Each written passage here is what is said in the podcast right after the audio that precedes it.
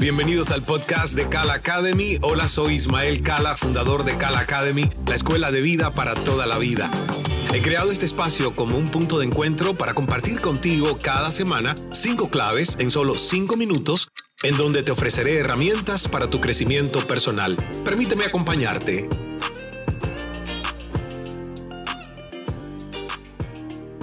Hola, hola, saludos por aquí Ismael Cala. Estamos en una nueva edición de nuestro podcast 5x5 de Cala Academy.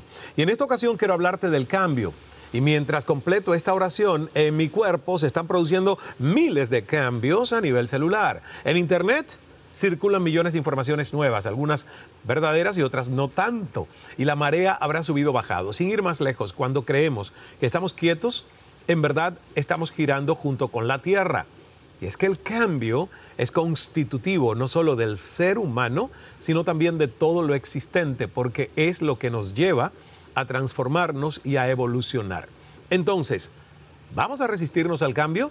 ¿Vamos a improvisar? O mejor, vamos a liderar nuestros procesos de cambio, ser gestores de cambio. Por eso ya seas empresario, ya estés retirado, jubilada, jubilado, emprendedor o colaborador de una organización o estudiante. Hoy quiero darte cinco herramientas para gerenciar y liderar un proceso de cambio. ¿Lista? ¿Listo? La primera, necesidad, solicitud de cambio. El primer paso es utilizar mis cualidades de escuchar y ver más allá. Muchas veces los cambios que he promovido o liderado son porque al subirme al drone, ese observador consciente que me eleva, me doy cuenta de que es necesario ir al próximo nivel. Es decir, que me anticipo al cambio que inevitablemente sucederá, lo cual por cierto me permite atravesarlo con más alegría y menos resistencia. Muchas veces recibo feedback, sugerencias y al considerarlo me doy cuenta que es necesario hacer una estrategia, o hacer un plan para el cambio. Segundo, impacto a futuro, análisis. Es importante un tiempo de planificar, de analizar y de evaluar con los actores involucrados en el cambio, porque también es trascendental que incorporemos en este proceso de gestión del cambio a todas estas personas. ¿Para qué? Para hacerlos corresponsables y participantes del mismo. Excluirlos es un error ya que algunos se pueden tornar en detractores de ese cambio. Y el reto de atraerlos es mejor desde el inicio, Y dependerá de tus habilidades de convencimiento, persuasión e inspiración. La tercera clave, estrategia ante la aprobación, rechazo. En el momento de activar este proceso de cambio, empieza la transición del estado A al estado B.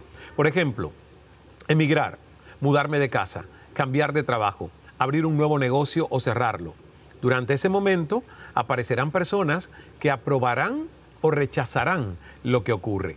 Ese es el momento de aplicar las estrategias de la resistencia al cambio, o sea, aplicar coaching, coaptación, inspiración y mantener la confianza elevada.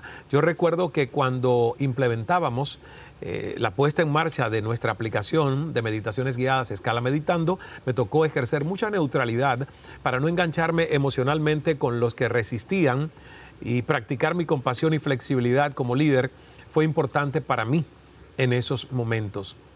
Entonces, tengámoslo en cuenta. La número cuatro es implementación del cambio y esta parte es la más desafiante, ya que nos coloca en un lugar de mucha presión, y es donde más necesitamos practicar las cualidades del líder bambú.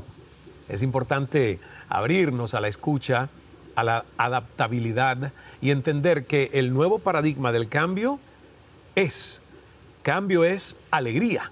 Cambio es alegría. Durante esta etapa es importante reunirse periódicamente con los involucrados en el proceso de cambio. ¿Y para qué? Para recibir sus feedbacks, su retroalimentación e ir alineando el plan a medida que vamos avanzando. La clave número 5, revisar y comunicar los resultados. Esta etapa puede ir comenzando desde antes, ya que siempre, siempre hay personas que están expectantes de lo que está sucediendo. Y si comunico correctamente los resultados y avances, evitaré chismes, evitaré información desviada que solo genera ruido. Cuando yo en mi organización o en mi grupo familiar percibo eso, aparece dentro de mí esa fuerza serena, ¿verdad? Pero con firmeza, por supuesto, y coapto lo que necesito ajustar. Como decía Sócrates, en su famoso triple filtro. ¿Es útil lo que me vas a decir? ¿Cuida al bien mayor? ¿Es cierto o verdadero? Entonces decides. ¿Tú estás lista, listo para hacer el cambio de paradigma? ¿Vas a seguir sorprendiéndote frente a los cambios y asombrándote de ellos? ¿O vas a empezar a preverlos, a surfearlos y liderar el proceso? Te dejo con esta frase que me gusta mucho de John Hyder, autor del libro Tao del liderazgo. Y él dice, todo lo que es flexible tiende a crecer, todo lo que es rígido se atrofia y muere. Gracias por verme, por escucharme en este podcast 5x5 a través de Cala Academy. Nos vemos en el próximo episodio. Estas fueron mis cinco claves de la semana en solo cinco minutos. Espero que te hayan sido de utilidad para tu desarrollo personal. Pon en práctica cada una de estas recomendaciones y da el paso hacia una vida aún más consciente, llena de plenitud y paz.